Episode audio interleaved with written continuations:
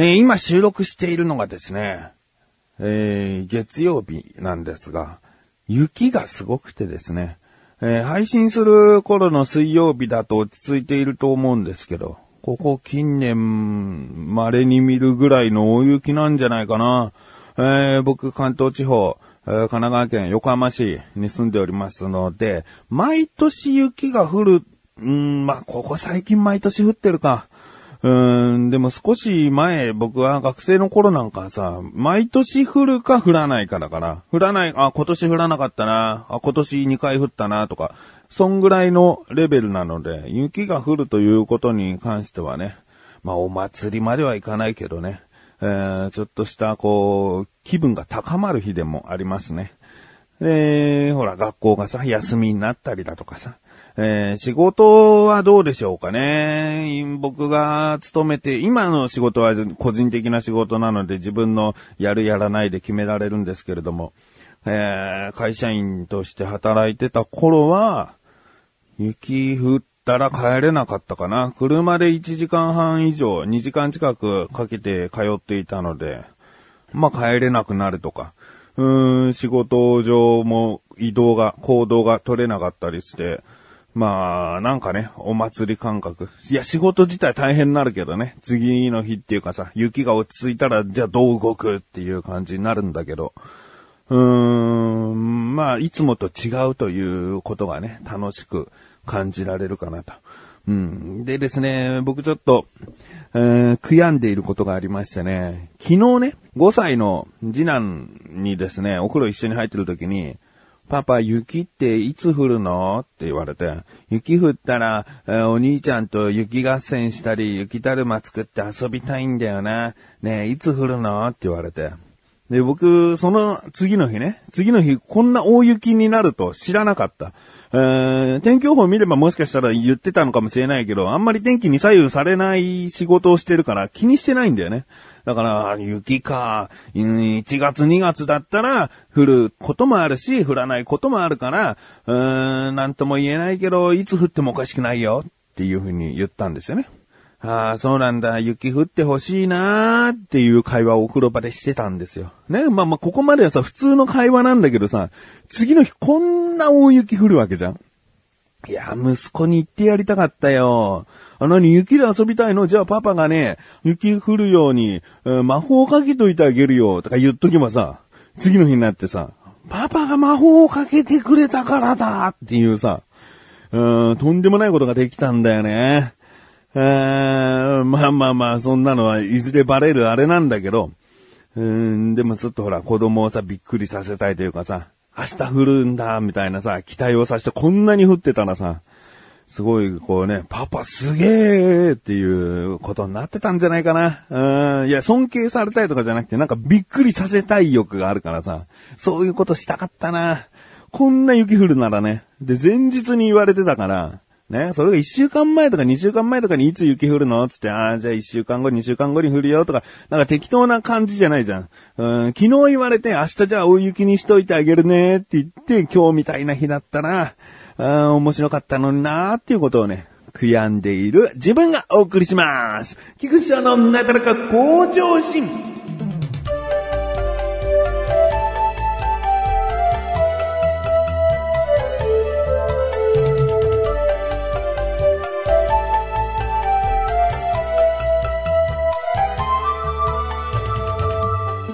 えー今回はですね、せっかくこう雪が、えー降っていて、仕事もね、中断して帰ってきてっていう感じなのでね、なんか雪に対するエピソード話そうかなと思ってね。うーん、まあ雪降るとさ、あ先ほども言いましたけれどもね、降らない年もあるし、降る年もある。で、降ったとしても積もらない時もあるっていうぐらいだから、雪降るとやっぱ嬉しいんだよね。で、小学校の頃はさ、雪降ったら庭でさ、あの雪だるまとか鎌倉とか作って、で、楽しんでいるという思い出が強くて。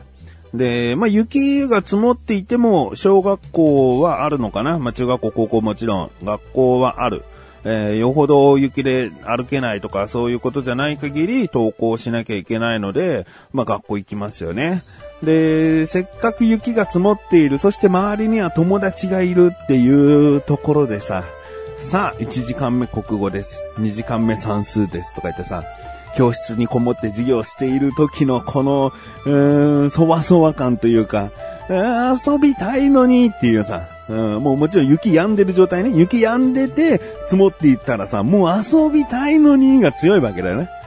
でですね、小学校5年か6年の頃にですね、えー、担任の上野先生っていう人がいてね。で、その人はね、本当にこう子供たちのためならっていう感じで、えー、いろいろなことをね、してくれる。えー、他のクラスよりも僕は自慢の担任だったんですよね。なんかね。うん。で、雪が降った日はさ、うん、まあもちろんね、1時間目、2時間目ぐらいは授業だったのかな。だからそこの持っていき方がうまくてね。で、3、4時間目は、せっかく雪が降っているので、えー、授業は別の日にずらして今日は外で遊びましょうとか言ってくれるんだよね。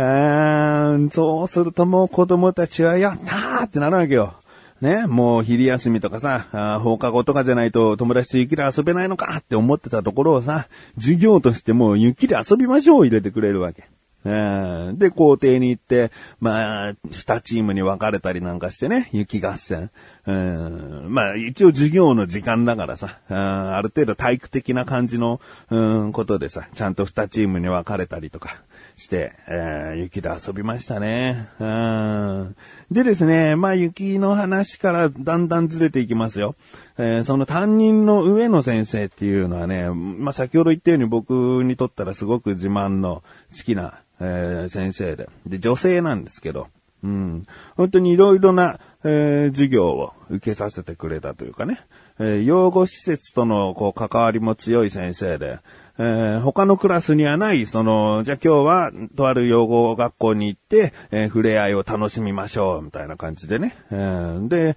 あの、障害を持った方とかがいるんだけど、こうやって接しましょう、みたいな、なんかいろいろなことをね、教えてくれた先生なわけ。ね。で、僕のことをキクって呼んでくれたかな？うん。で、うん、僕はその小学校6年生ぐらいの時は、結構わがままで生意気な感じだったんですよね。うーん、他の場所でも喋ったことあるかもしれないけど、あの、水泳の時にね、先生がなんで水泳帽被らないんだっていうちっちゃな事件が僕の中であって。で、それを上の先生に言ったら、あ分かったって言って、あの、次の授業から、水泳の授業から水泳帽を被ってくれたのね。もうその時点でちょっと生意気な部分あるんだけどさ、でも水泳帽を被る理由っていうのがさ、頭を守るためでもあるけど、その髪の毛っていうゴミがさ、プールに溜まりすぎちゃうとね、生徒全員が帽子被らなかったらもう髪の毛というゴミがすごくなっちゃうから、そういうのを抑えるためでもあるっていう風に言われて、まああとはまあ被っている色とかでね、生徒が何人いるとか数えやすいとかあるのかもしれないけど。うん、でも水泳帽がそういう理由で被られているなら先生も被った方がいいんじゃないんですかってことを言ったら次の授業から上野先生は被ってくれたんでね。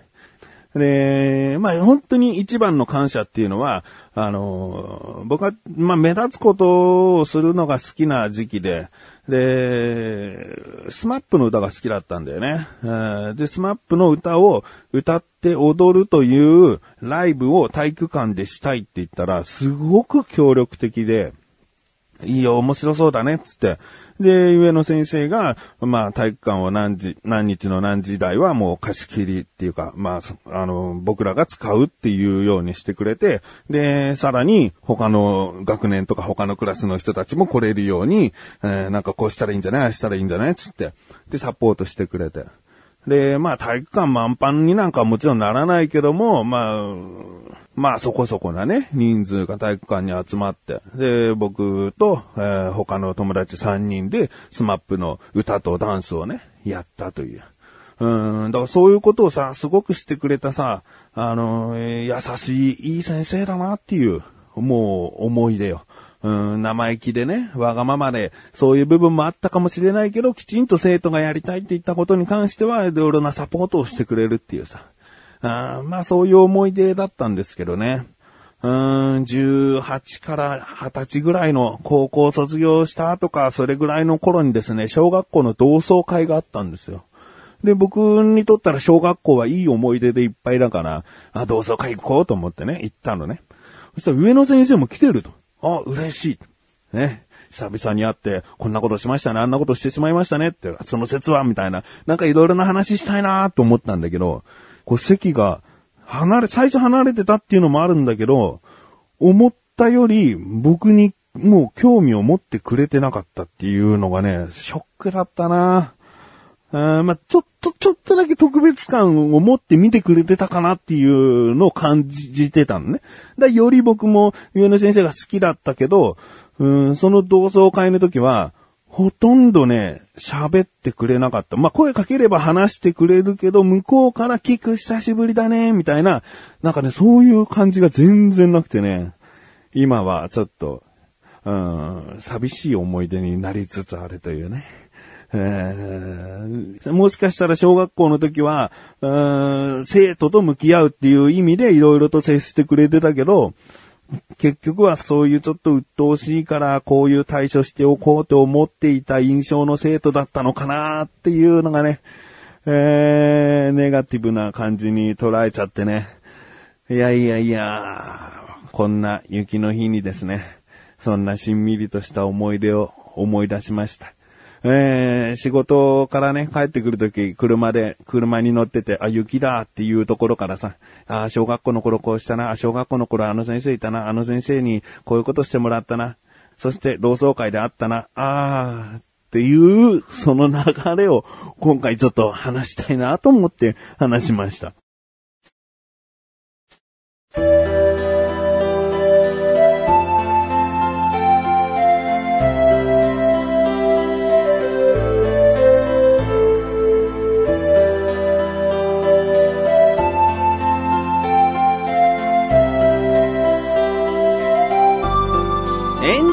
です。えー、でもね、最近思うんですよね。なんか悲しかった思い出とかさ、その楽しかった思い出とかさ、どっちもこう、うん、あまり掘り起こしすぎない方がいいのかなってね、ちょっと思ってきてるね。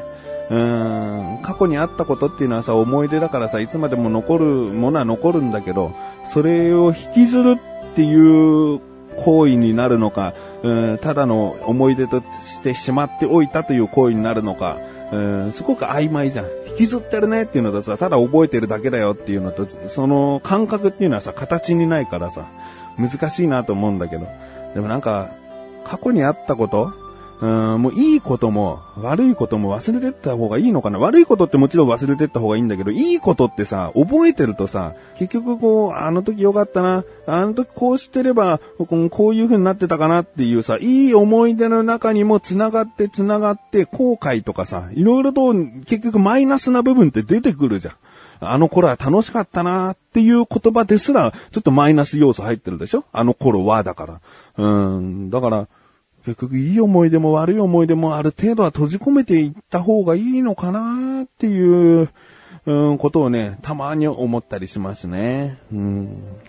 聞いてらっしゃる方はいかがでしょうかね。ちょっとマイナス的な話で申し訳ないですね。えー、ということでお知らせです。このなだらか向上心が配信されたと同時に更新されました菅井菊池のコンビニ侍聞いてみてください。今回はですね、菊池からのおすすめ食品で、えー、避けるモッツァレラというね、チーズの食品でございます。うん。まあ、まさかの、まさかの展開がありました。お互いまさかだったね。うん、チャボも僕も、そうなのっていう、うん、展開があったのと、もう一つ。今回はね、おでんチャレンジしております。これはね、セブンイレブン、ローソン、ファミリーマートのおでんを買ってきて味比べというか、えー、僕は利きおでんをしているんですが、チャボがですね、コンビニのおでんで一番美味しいのはセブンイレブンっすよっていう発言を僕は聞き逃さなかったので、じゃあ、何も見ずに味だけで美味しいおでんを刺して、えー、これが一番美味しいです。じゃあこれがセブンイレブンだねっていうことに挑戦しております。ねえ、果たしてコンビニのおでん、どれが一番美味しいのか、